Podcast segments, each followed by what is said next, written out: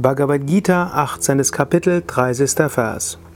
Pravritim cha nivritim cha karya karye bhaya bhaye bandham moksham cha yaveti buddhi sapartha satviki. Krishna, der Lehrer, spricht zu Arjuna.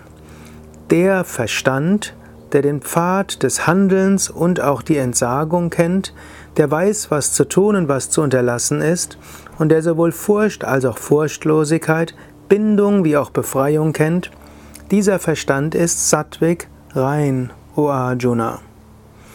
Krishna spricht hier von Buddhi. Hier wird es übersetzt als Verstand, manchmal wird es übersetzt als Intellekt. Buddhi ist aber auch die Vernunft. Buddhi ist auch die Willenskraft. Buddhi heißt die Fähigkeit zu unterscheiden und heißt die Fähigkeit, die richtigen Wahlen zu treffen. Buddhi kann rein sein, Buddhi kann aber auch Rajasik sein, das heißt egoistisch, und Buddhi kann Tamasik sein, nämlich äh, getrübt in Unwissenheit. Krishna beschreibt, wann ist unser Buddhi Sattvik. Das heißt, wann können wir uns auf unsere Buddhi auch verlassen? Und er sagt, Buddhi kennt den Weg des Handelns, Karma Yoga, und auch die Entsagung, Sannyasa Tyaga. Die Buddhi weiß, wann es angemessen ist, etwas zu tun und wann es angemessen ist, loszulassen. Ab und zu mal äh, weißt du nicht, musst du dich jetzt mehr engagieren oder musst du loslassen.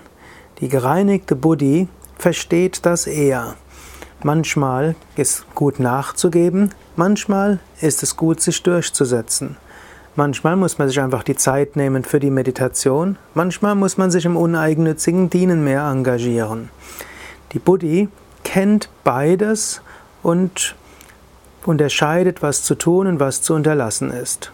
Wenn du das hörst, weißt du, ja, du bist öfters auch nicht ganz sicher. Ist das richtig? Ist das richtig? Man kann auch sagen, die Buddhi ist erstmal sich bewusst, ja, es gibt diese Möglichkeit, es gibt jene Möglichkeit.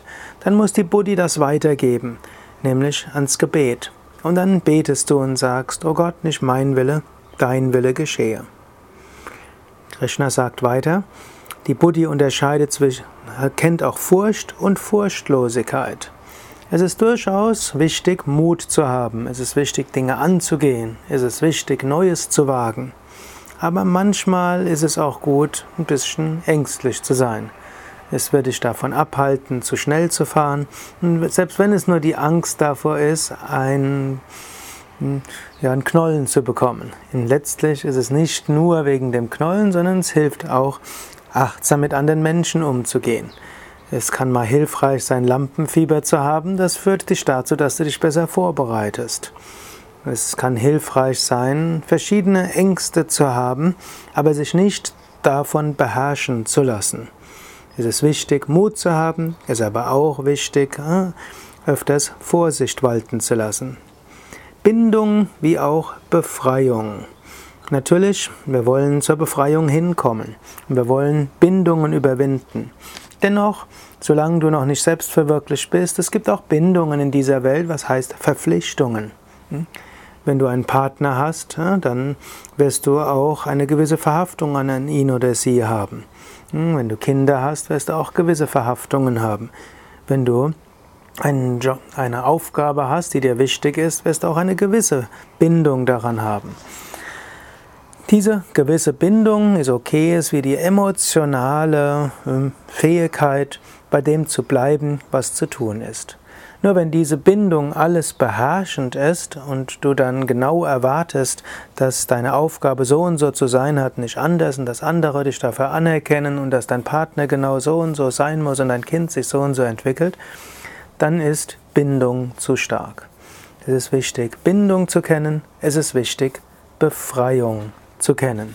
Wenn, du, wenn man all das hat, dann hat man einen sattwigen Verstand.